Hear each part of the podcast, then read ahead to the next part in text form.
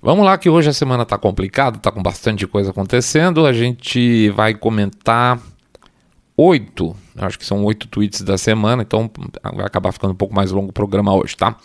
É, a gente tinha falado, vou até falar, acho que são sete, que a gente resolveu tirar a menção do Trump agora, porque isso vai gerar um programa específico das condenações dele. Então, acredito que virou sete, tá? Tô um pouco confuso, mas por aí, sete, oito posts. Então vamos correr um pouco mais hoje para poder cobrir tudo, principalmente porque a parte final do programa é sobre Tucker Carlson, né? Tucker Carlson que a gente é, vinha traduzindo e legendando aí os vídeos integrais dele e a gente conversou, olhou, estava olhando os números que a gente tem recentemente aí em relação ao programa traduzido dele, é, legendado na verdade, e caiu bastante, caiu bastante mesmo a audiência dos programas do Tucker Carlson legendados, que tava, começou lá para lá mais de 100 mil para o primeiro. Tudo bem, que depois a gente até vai comentar isso. Para pouco mais de mil no último. Então a gente não sabe se é formato direito, deve certamente, como mencionar, tem uma questão aí de algoritmo misturado no meio também, tá? Para evitar isso aí, é vocês poderem continuar recebendo informação a respeito, então a gente vai fazer num formato diferente daqui para frente, tá? Então vamos rapidinho, programa cheio de coisa. Daqui a pouco a gente volta.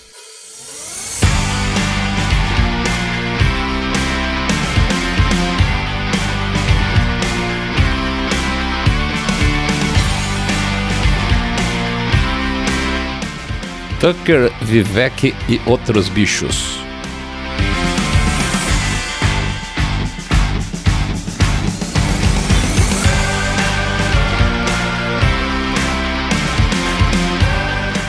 Saindo da bolha. Menos notícia, mais informação para você. Muito bom, vamos começar. Vou começar um pouco diferente hoje. A gente está numa empolgação, não posso negar para vocês e eu vou contar adiantado. Nossa, uma empolgação gigantesca quem está abrindo a, a loja do Saindo da Bolha essa semana, tá? Já explicou semana passada, inclusive, acho que foi semana passada, que tem, além de a gente estar, tá, obviamente, centralizando todo o jabá e podendo reduzir o nosso jabá aqui, até a gente, inclusive, vai reduzir o jabá nesse programa, é, vai ser legal, porque lá vocês vão ter os contatos, os e-mails, tudo que vocês precisarem, fora, é lógico, as coisas que a gente está vendendo, camiseta, boneca, né, aquela coisa lá da toda. E a gente ficou quebrando a cabeça o que a gente poderia fazer também. A gente vai convidar vocês, mas a gente queria dar um presente de volta, porque a gente está realmente numa empolgação muito legal, tá? Então o que, a gente vai fazer? A gente vai pegar aquele, o livro lá, o trailer Teorias Conspiratórias, tá? Que a gente lançou. Nossa, tanta coisa, né? Que lançou no começo desse ano, né? Acho que foi no final do ano passado, começo desse ano, tô meio perdido. E a gente vai botar em promoção lá por 10 real, tá? Vai ser. Vão ficar pelo menos uns 30 dias dessa forma. Então, tô avisando aqui agora, por quem andou cutucando lá, porque a gente vê que sempre tem tráfego no, no, no site do Teorias Conspiratórias tal. Às vezes o cara vai, obviamente, não compra. Então tem uma proporção mais ou menos de 10 para 1. Para cada 10 que clicam e entram e dão uma lida, um compra. Não compre. Não compre agora, porque se você está com intenção de comprar o, o, Teorias Conspiratórias, mais uns dias ele vai baixar o preço, vai ficar em 10 reais e aí vai ficar uns 30 dias por 10 reais. Então, por favor, é, não compre agora para não xingar a gente depois, tá? Então vai ser um presente que a gente vai fazer de lançamento lá da nossa lojinha. É, a nossa lojinha tá ficando muito bonita. Muito bem. Então, nosso jabá é basicamente esse. A gente vai pedir, obviamente, para vocês não esquecerem do nosso Pix, que pode ser 1, 2, 5, 10, 10 milhões de reais pingado não é seco. Esse cara aí é fundamental. Eu queria falar mais uma coisa. Eu queria contar uma história rapidinha para vocês. Tem muita coisa hoje. Hoje o programa vai ficar comprido. É, tem, eu tenho uma pessoa. Nossa comunidade é uma coisa maravilhosa. Eu sou muito grato para você, com vocês todos, sabe? Essa semana aconteceu uma coisa que é recorrente, que a gente até teve que entrar em contato com, com o ouvinte, que é a Beatriz. Eu não vou dar o sobrenome porque eu não sei se pode. Ela é do Mato Grosso toda vez que acontece alguma coisa aqui no Saindo da Bolha, que a gente vai falar, puxa, precisamos comprar, pagar a plataforma de não sei o que, precisa comprar não sei o que lá, tá, tá, tá, tá, tá, tá. A, Beatriz faz um, uma, uma, um depósito lá no Pix da gente. Então a gente teve que. É, é, foi, foi engraçado. Essa semana foi uma. Como é que chama? Eu posso dizer, uma plataforminha que ele faz. É, ele simula a, as pessoas usando as camisetas que a gente está produzindo, tá? Fica bacana, fica bem bonito. E tem um custo esse negócio aí. E aí a gente ficou naquela, ah, gasta com isso, não gasta com isso, ele tá sempre na tanga, né? E, e aí o Mr. B falou: faz sim, faz sim, porque vai ficar bonito. E você vai ver, daqui uns dois dias a Beatriz vai fazer um depósito. Cara, não foi depois uns dois dias, foi no dia. Então, assim, além de agradecer, agradecer vocês que estão sempre ajudando a gente em tudo, a gente pensa numa coisa, parece que vocês se movimentam e viabilizam. Agradecer também especificamente a Beatriz que viabilizou essa nossa, nossa parte aí da nossa loja, tá? Então, Deus abençoe todos vocês, vocês são muito importantes pra gente, tá bom? Então vamos, vamos para frente. Vamos começar falando de África do Sul. A gente fez um post que foi no dia 30, deixa eu ver se foi isso. Foi no dia 1 de agosto, tá? Foi no dia 1 de agosto que a gente botou o videozinho é, do é, não é o Ramaphosa, é o. Eu sempre esqueço o nome desses caras. Como é que é? Isso, Malema, exatamente. O Malema, que é o líder da IFF, estava lá tendo um, um encontro num grande estádio lá na África do Sul e o pessoal estava cantando junto. É engraçado, inclusive, se você olharem, voltarem no filme lá no dia primeiro, você vai ver que tem, é, inclusive, bispos no palco também, cantando uma música que basicamente fala Kill the Boer, quer dizer, matem os brancos fazendeiros é, da África do Sul, tá? E isso, inclusive, você vê que eles dançam com tipo. É, fazendo, olha aí, o pessoal vai adorar essa história. Eles fazem com arma na mão, assim tal, tipo mate, mate mesmo. Muito bem. Essa história toda, ela gerou uma repercussão enorme. Inclusive, o próprio Elon Musk, essa semana, fez uma crítica gigantesca, né? Ele é sul-africano, né? Ele não é americano, como algumas pessoas pensam, é, criticando essa história toda. A gente respondeu uma série de comentários é, lá no, no Twitter, inclusive sugerindo uh, que as pessoas procurem no YouTube um vídeo, um filme é, chamado Farmland, que é da. Minha memória está péssima, gente. Laura, isso, Laura Southern, né? Ela fez esse vídeo, esse filme, esse documentário em 2018, tá? E a gente até comentou uh, mais para frente, acho que em 2019, um dos nossos podcasts, tá? Vale muito a pena, é dar um frio na barriga enorme. Basicamente mostra a situação dos fazendeiros brancos na, na África do Sul, os planos de escape que os caras têm, os caras já até compraram áreas grandes é, numa região mais ao norte lá, para qualquer coisa vai ter, ter, que sair correndo. Tá? É, é esperado de alguma forma que aconteça em algum momento um grande genocídio na África do Sul. Não é, não é pouca coisa que tem sido feito contra esses caras.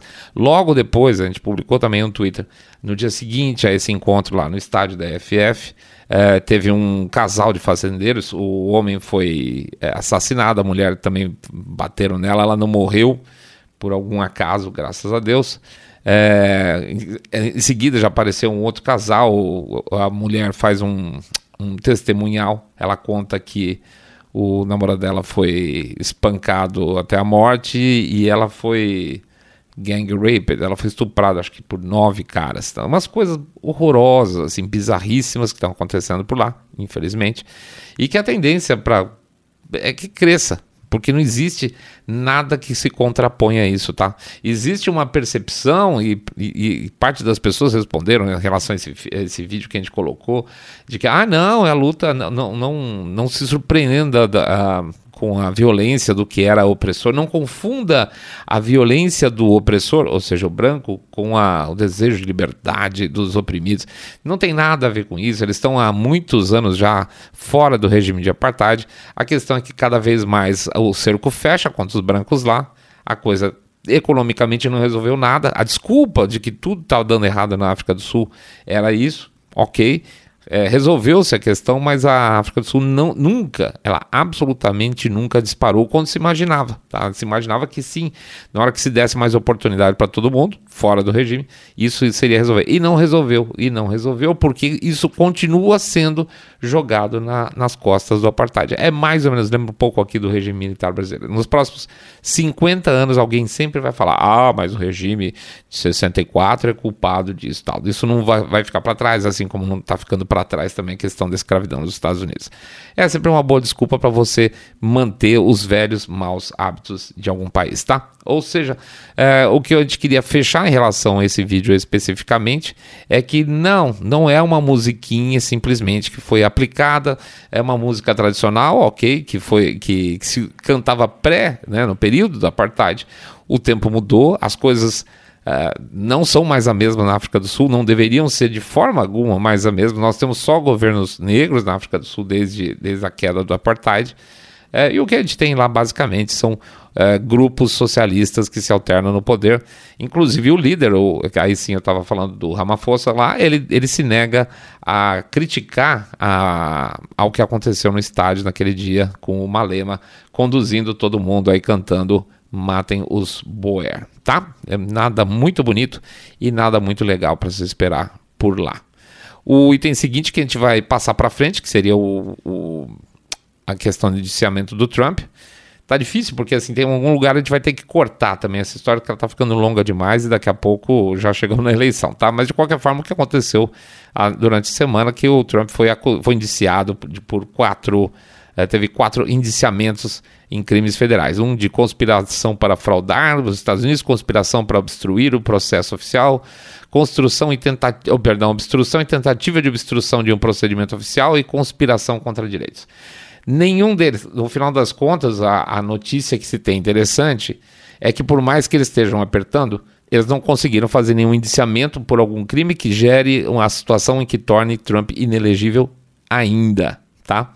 mas isso não significa que ele não possa ser condenado e a coisa complique mais. O que eles estão fazendo, basicamente, vocês conhecem muito bem essa história, é, é tentar criminalizar a oposição do país que está sendo capitaneada nesse momento por Trump. Tá? Goste ou não goste, ele é o cara que vai disputar Uh, com o candidato democrata às, próximas eleições. Não vai ser o DeSantis, não vai ser o Vivek, como a gente vai falar dele mais tarde, vai ser o Trump sim, a não ser que eles façam alguma coisa realmente grave contra ele, tá? Então, as acusações, as, os indiciamentos aconteceram agora, isso faz parte de um pacote maior que a gente vai falar mais alongadamente em outra situação. Outro filme que, outro filme que a gente colocou, exato, foi no dia 2. É um, é um vídeo de um homem negro roubando uma loja lá nos, nos, nos Estados Unidos. E aí vem uma turma. Eu tô olhando o vídeo aqui, tô dando risada, desculpe. É, são Sikhs, tá? São descendentes de indiano que estão lá na, cuidando da loja. Eles têm bastante comércio, são famosos por terem comércio lá nos Estados Unidos.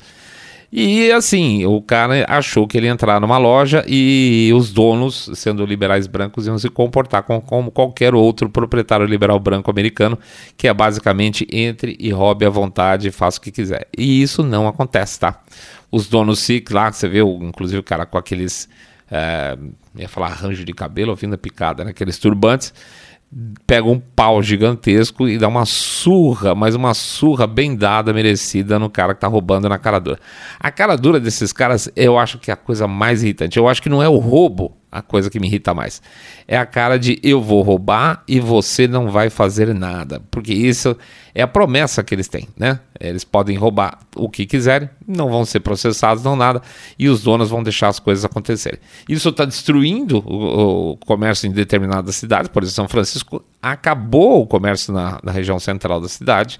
É, é, só vale a pena para quem tem comércio digital, que acaba herdando tudo isso aí que a gente fica pensando até onde isso não é sem querer. E por outro lado, você tem ainda os indianos ou outros imigrantes que não topam esse tipo de coisa. E esse vídeo foi muito interessante para mostrar o seguinte: não é todo lugar que esses caras vão conseguir, e uma hora, certamente, isso vai começar a ter reação. E aí está, uma reação muito bem mostrada e a gente aplaude o que os caras fizeram com o cara de pau, tá bom? Dia 2. Dia 2 a gente publica também a capa da New York Mag, que tem um, um, um trans, um, um, trans homem. Eu nunca acerto, gente. É uma mulher que virou homem. Isso, tá.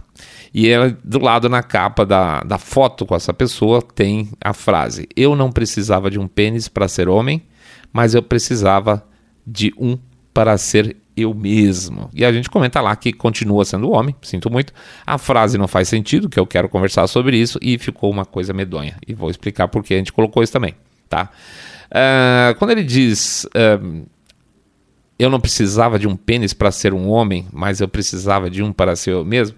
Na verdade, isso é um contorno. A gente fica pensando se, primeiro, que são, se são as próprias pessoas que falam isso ou existe uma construção editorial em torno disso. A chance é muito maior nessa segunda opção.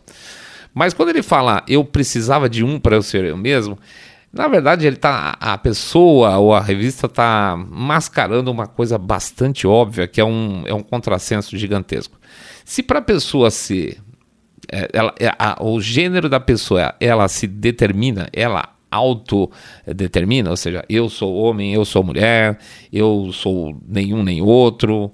É, se basta para isso, eu basta que eu defina pessoalmente meu gênero para que ele seja verdade, então não há razão nenhuma para que uma pessoa faça uma operação, certo? Uma operação que vai dá problemas de saúde por muito tempo, vai fazer com que a pessoa tome remédio por muito tempo, que além de destruir a pessoa, uh, o, físico da pessoa, porque você tem que tirar músculo, carne da perna, do braço, dependendo do tipo onde é feito, onde você tem sutura, você tem dores horrendas que você tem num pós-operatório, que é uma coisa que nunca se fala para os coitados que fazem esse tipo de operação. É, e você olha a foto, especificamente essa foto, você vê que é um corpo feminino, que tem um quadril mais largo, que se você olhar também a foto, você vai ver que a, a parte esquerda do, do, do peito é, do, da moça, né? É, que foi operada, foi, que eles falam, bote lá foi, foi feito muito na, na, marra, tanto que o mamilo ficou torto. Não faz sentido nenhum isso aí. Não, não há, sinto muito, não vejo nenhum motivo de orgulho para essa cara que existe na foto. E finalmente ficou uma coisa meio mesmo, né? Porque a pessoa, quando. Vamos supor que ela está fazendo isso por uma questão de gênero e, portanto, ela vai assumir daqui para frente uma posição sexual oposta, tá? Ela, tá? ela era uma mulher, transformou num homem e agora vai procurar mulheres. Então ela, vamos dizer assim, talvez ela originariamente fosse lésbica, sei lá, vamos chamar assim. E aí ela vai procurar uma parceira e quando ela for transar para usar o pênis, que ela acha que é tão importante para ela ser eu mesmo, ela vai se despir e vai ter uma coisa horrorosa. Sinto muito, ficou uma coisa muito feia. É uma, é uma, é uma são cicatrizes de operação que normalmente as pessoas ficam muito chateadas quando tem. E aqui, então, o que está sendo exposto isso é esse, esse panorama todo que, lamentavelmente, a, a curto, médio prazo vai ter algum tipo de problema é, para essa moça que fez essa transição, tá? Eu, eu lamento, eu sinto muito, eu lamento mesmo.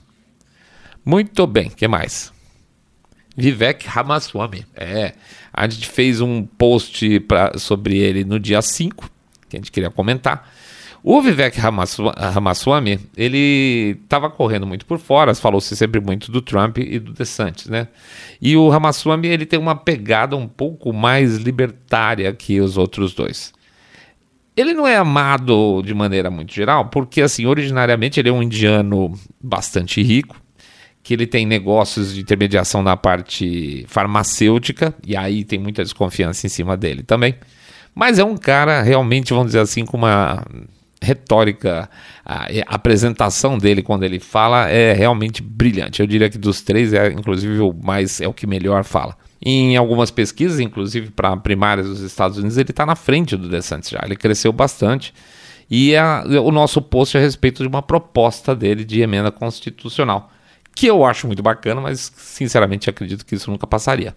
A ideia é o seguinte: é, para a pessoa ser eleitora, ela deveria participar é, de um, uma prova, uma prova cívica, tá?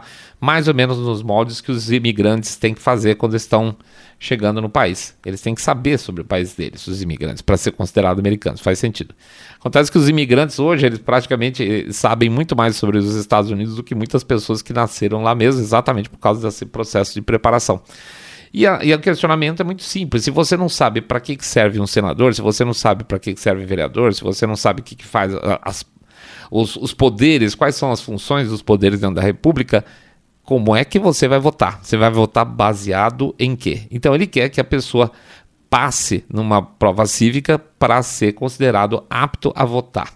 Eu acho do balacobaco, tá? Eu acho do balacobaco. É, isso teria duas funções básicas. Se você quer então votar, vai estudar, Vai estudar para passar na prova, meu cara. Vai ver, se, porque se você não tem condição, você não, não, não vota. Então, estuda, entenda sobre aquilo que você está discutindo, que você vai, inclusive, para as redes sociais falar um monte de bobagem. E aí você vai ter o direito de conduzir o seu país na direção que você acredita. Senão você vai votar e você não está conduzindo porcaria nenhuma, você está sendo manobrado só na maior parte das vezes. Então a proposta uh, de emenda constitucional dele é de uma, perdão, de uma prova para as pessoas poderem votar. Eu acho bárbaro. Vai passar? Não, não vai passar, mesmo que ele fosse eleito presidente. Essa semana, inclusive, falando um pouco mais dele, ele teve uma entrevista no podcast do Pac-Man, David Pac-Man, acho que é isso, David Pac-Man. O David Pac-Man é um, é um, é um, é um pulha de esquerda é, americano. É, não é porque ele é de esquerda. Gente, por exemplo, a gente fala, a gente acompanha sempre o podcast do Jimmy Dore. Jimmy Dore é um cara de esquerdaça mesmo, mas eu gosto do cara. Esse não. Esse cara é o esquerda. Puta, se ele fosse brasileiro, que, que ele seria? Ele seria um, um petista é, corporativo, sabe aquela coisa? Se o Biden, sei lá, matar uma menina e beber o sangue ao vivo, em cores, para todo mundo, ele vai falar que, pô, coitado, ele tá com sede. É mais ou menos esse tipo de cara, tá? Ele é o cara que, se fosse no Brasil, ele seria colado na. Perdão, já falei. Colado na bola esquerda do Lula. É, e ele foi lá, o Vivek, fazer um, um debate lá. Um debate não, foi, foi, ser entrevistado. E ele acabou, acabou com o David Peckman com, com, várias questões muito interessantes, inclusive sobre a questão de gênero, tá? É, sobre a questão woke, que eles discutem a questão woke, e ele traz pro, o David Peckman traz para o Vivek uma, uma definição woke muito ruim, que é a definição que o pessoal gosta de usar, porque ela é uma definição falha. Ele usa aqui a história do woke. Ser woke é você ser preocupado com as coisas que estão acontecendo com relação a diversas minorias, etc. E tal. Isso não é a definição de woke. Quando você fala, por exemplo, de crianças de 7 anos fazendo operação, pra, como é esse caso aqui. Uh, você fala de liberação total de, de, drogas. Quando você fala de um monte de coisas, não tem nada a ver com preocupação com bem-estar de minoria, etc. Então você faz. Esse, essa é a velha questão da definição fraudada. Né? Você faz uma definição simplificada e pintadinha de dourado para as pessoas ficarem sem graça e ser contra determinadas coisas. É a velha história da democracia, né? Ah, e o que, que é a democracia? Ah, eu vou botar o nome democrata na, no meu, na minha instituição, assim como era República Democrata Alemã, que na verdade era a Alemanha Oriental, que era comunista. Então, essa questão de sempre é muito importante das definições. E as definições são, estão sendo constantemente mal empregadas ou deturpadas na boca dessa turma para que eles consigam os objetivos dele e para que as outras pessoas ou entrem no discurso tentando se defender, que o Vivek não fez definitivamente, o Vivek Ramaswamy não fez definitivamente, ele não entrou nessa, ele não caiu nessa, até porque ele é malandro pra caramba também, sabe falar muito bem, como ele reverteu a situação e colocou o David Peckman como se fosse um completo idiota entrevistando ele. Foi muito boa a entrevista, eu assisti acho com 70%. É, hoje o David Peckman falou, é, entrou com um vídeo novo falando que ele recebeu várias cartas, é, e-mails, perdão, nossa, coisa de velho, né? E-mails mensagens de voz, etc. Tava falando que os, os, os ouvintes dele não ficaram particularmente impressionados com o Vivek Ramaswamy. Primeiro porque sim, porque são outros como ele, petistas corporativos, segundo, porque ele selecionou aquilo que interessou, mas se você vai na área de comentários desse, desse vídeo que ele fala que os, os ouvintes dele não ficaram particularmente impressionados, você vai ver a quantidade de porrada que ele toma, porque ele tomou muita. É muito bom quando você vê esses caras de esquerdas, aspas, progressista, sendo colocado no devido lugar.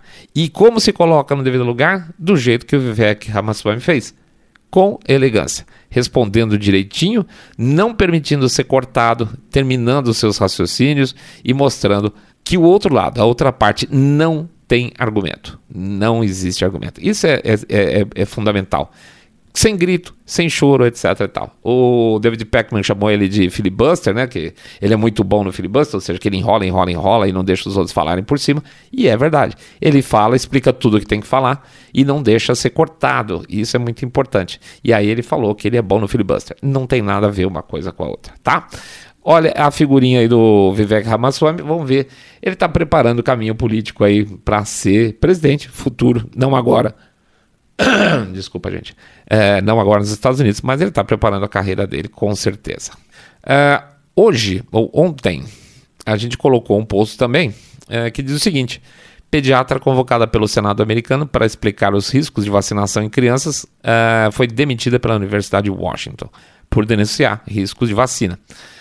É isso aí, o que tem acontecido ainda hoje, por incrível que pareça, apesar da, vamos dizer assim, da, das coisas estarem ficando um pouco mais claras, a mídia já está falando um pouco mais sobre o assunto, ainda existe muita necessidade de se jogar coisa para baixo do tapete no, em relação às coisas que aconteceram no período da pandemia, tá?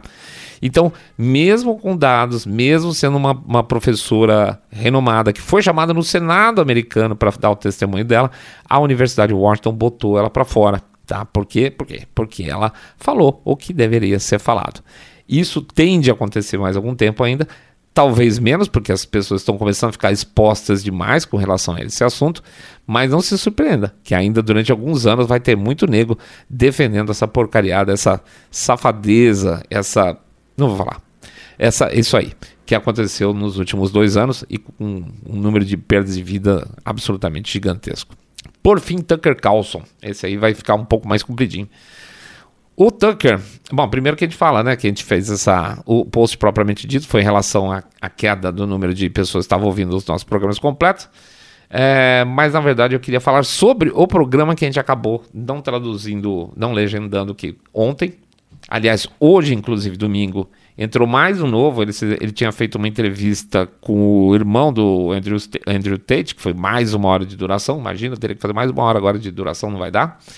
Mas basicamente, é, o, o, programa que ele fez, essa última hora que ele fez, que é o programa número 12, se não me engano, ou 13, é, é sobre o Devon Archer, é o completo. A gente tinha apresentado lá no, no Twitter o pedacinho, que, eles, é, que foi o 12, se não me engano, e agora é, tinha feito um completo com o Devon Archer, que também tem ao redor de uma hora de duração.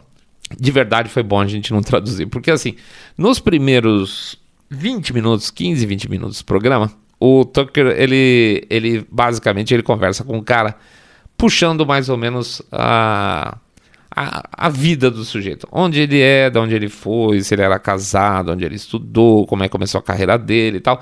É uma pessoa interessante, ele conta bastante coisa, etc e tal. Não sei se seria interessante para 20 minutos de bate-papo. Mas aí ele vai acelerando um pouco mais. Então, nesse processo aí, essa parte importante, ele consegue deixar o cara mais soltinho tá? Porque aí tá conversando de assuntos pessoais, simpáticos, engraçados e gostosos. Mas aí o cara ficando mais soltinho, ele pode ter mais possibilidade de abordagem em relação aos temas que interessam, que basicamente é a questão do relacionamento dele com o Hunter Biden, tá? É uma, a gente ficou muito impressionado pelo seguinte, é, não relação à entrevista em si, mas sobre relação à informação. É, terminado o programa, quando a gente acabou de assistir o programa, a gente foi voltar lá atrás no, no Saindo da Bolha e eu fui até procurar. Teve um programa, eu acho que foi em outubro de 2019, gente. Outubro de 2019. Chama, quem quiser procurar, chama Ucrânia Bullshit, tá? É, é, teria que fazer uma busca, acho que pelo site, é o único jeito que vai ter, porque no YouTube certamente não tem. Então só tem áudio esse programa. Chama Ucrânia Bull, a gente botou umas reticências para não ter problema, inclusive de ser barrado na Apple, é, na Apple, porque além de tudo também isso também, se dependendo do título, a Apple barra.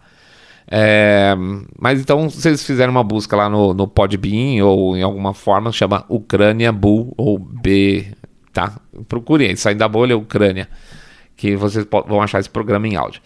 Outubro de 2019, essa história que o Devon Archer fala agora e que está sendo é, girada, a gente já estava falando.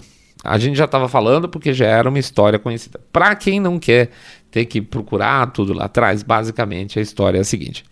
Todo mundo conhece mais ou menos a história de que o Hunter Biden foi conselheiro do membro do conselho da Burisma, que a Burisma é a maior empresa de gás natural da Ucrânia, é uma empresa privada, tá? Só que antes do Hunter Biden ser é, membro do conselho da Burisma, quem era também é, membro do conselho era o Devon Archer, tá? E o Devon Archer tinha sido procurado pelo pessoal da Burisma. Essa turma da Burismo é interessante. Se vocês verem, o, o, se alguém tiver paciência de ver o programa lá de trás, vai ver inclusive como a gente vai é, fechando melhor a história conforme passar do tempo, né? Porque até então, lá em outubro de 2019, a sensação que a gente tinha era que de fato a, o, a população da Ucrânia tinha se livrado de um cara naquele, naquele período de revolução lá dos, dos laranjas. É, parecia assim uma coisa Rússia malzona versus é, Europa boazinha. Hoje a gente vê que são dois lados influenciando, um tentando dar tapa na cara do outro, usando a Ucrânia como tá, um capacho aí no meio, né?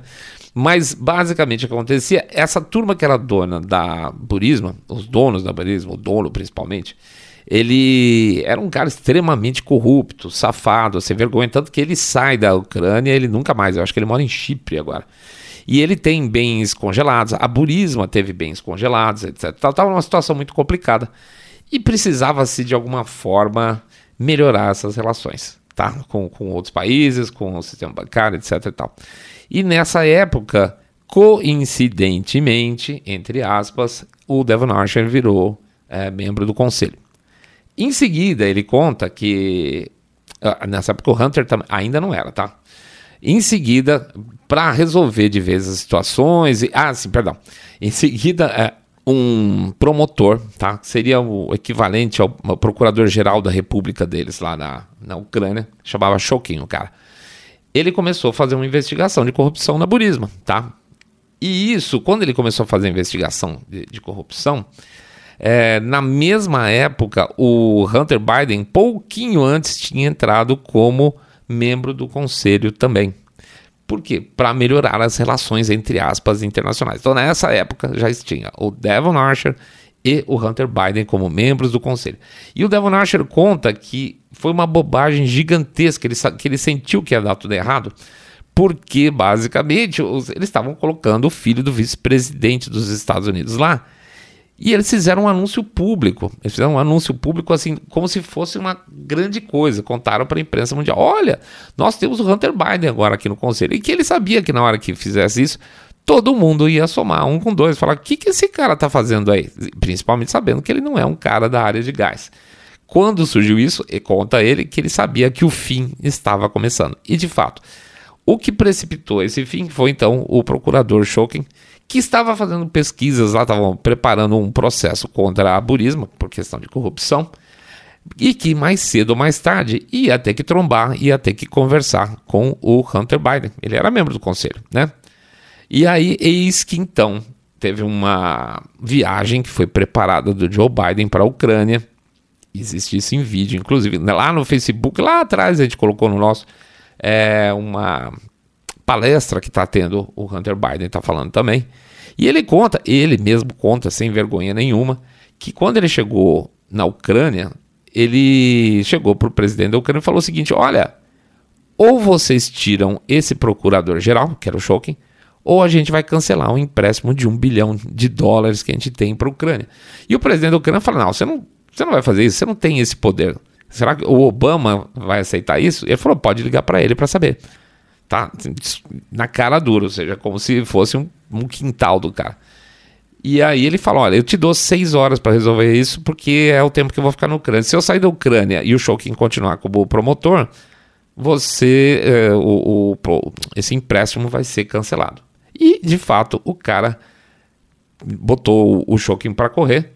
E aí o Hunter Biden na época falou: não, agora vai ter um, um procurador-geral mais forte, mais sólido, que ele usou. Basicamente, um cara que não vai perseguir a Burisma e os negócios do filho dele, tá? Isso tudo era uma coisa que ia ficar muito complicada para o processo de eleição do Biden.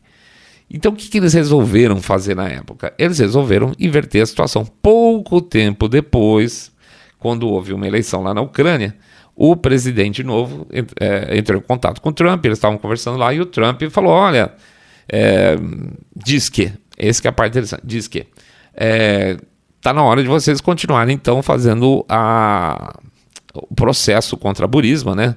Eu gostaria de saber se vocês vão continuar. Isso aí, essa história, esse teórico diálogo do Trump com o presidente da Ucrânia, é, gerou o impeachment, a tentativa de impeachment do, do Trump, tá? Que, é, que ele, teoricamente, um whistleblower da CIA, é, ficou sabendo, olha isso, ficou sabendo desse diálogo, escreveu um relatório que não é a, a, a transcrição do diálogo, escreveu um relatório lá falando que o Trump teria, fala, teria falado isso, e foi lá, entregou para o superior dele, e isso vazou, e aí ficou como se o, o, o Trump tivesse pressionado um país estrangeiro para é, mandar embora o procurador-geral.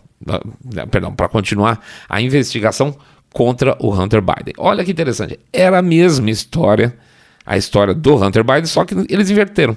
Ele, ao invés de ser o Biden mandando o presidente da Ucrânia dar um pontapé no procurador-geral, era o Trump dando uma paulada no presidente da Ucrânia para parar, para dar andamento para as negociações. Eles inventaram a mesma história com sentido contrário para fazer uma cortina de fumaça e aí tentar fazer ainda por cima um impeachment do Trump. Então, assim, a história de Ucrânia não é nova para os Estados Unidos. As relações do, do Hunter Biden, Joe Biden, etc., são dos tempos de vice-presidência. Tá? Então, é, me surpreende um pouco o pessoal achar que existe no governo dos Estados Unidos, na administração Biden atual, uma relação de proteção e de amizade com relação ao povo ucraniano, que seja essa a razão dessa proximidade toda entre os dois lados. Não é, definitivamente não é, são negócios, tá? E aí no meio a gente sabe o que, que acontece. Fica a população da Ucrânia presa no meio de uma guerra, onde ela não tem culpa de absolutamente nada. Muito bem. Volto ao Devon Archer, então, que é o entrevistado e a razão do posto inicial, e ele conta que a partir desse momento entra o processo de, de, de descida dele, né, em relação ao poder em relação ao dinheiro que ele tinha, que ele basicamente conta que todo aquele monte de dinheiro, ele, ele já tinha uma empresa estabelecida antes de conhecer o Hunter Biden. O Hunter Biden foi ligado dentro desse do negócio comercial dele para ser um, vai, um promotor de vendas, né? A aproximação que fosse o cara que apresenta os caras certos e funcionou durante um certo tempo.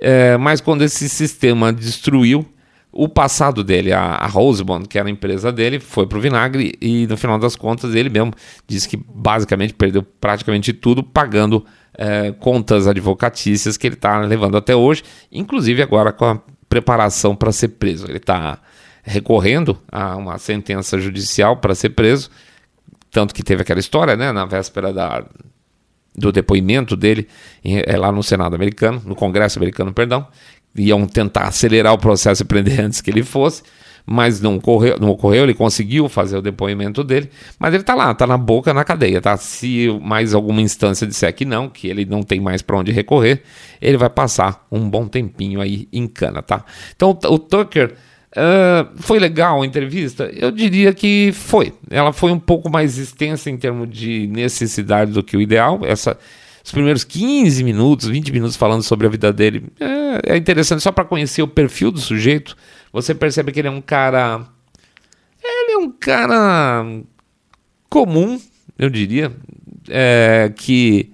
Só que ele é, tentou fazer uma malandragem aí no meio do caminho e quebrou a cara bonito, tá? Basicamente é isso aí. Ele já tinha um negócio estabelecido, se ele tivesse ficado, como ele mesmo disse, se ele tivesse ficado no negócio estabelecido dele, hoje ele estaria muito bem, continuaria muito bem, mas o olho foi maior que a barriga e no final das contas ele ele, ele se compara, ele compara a situação com a de Ícaro, né? Ele voou perto do sol demais, derreteu as asas e se vocês sabem muito bem o que aconteceu.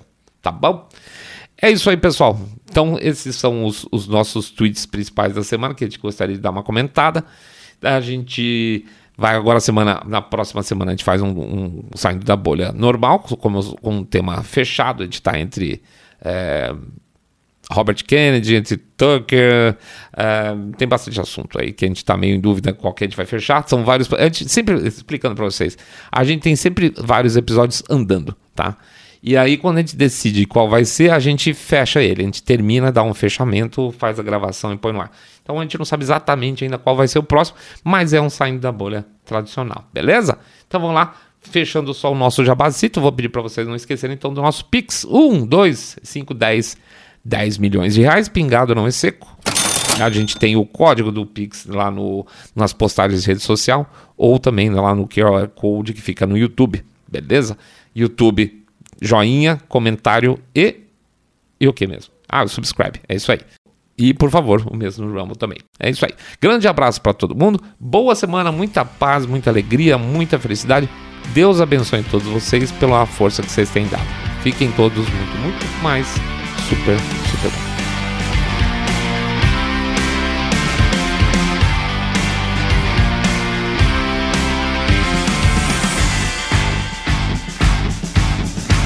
Saindo da bolha.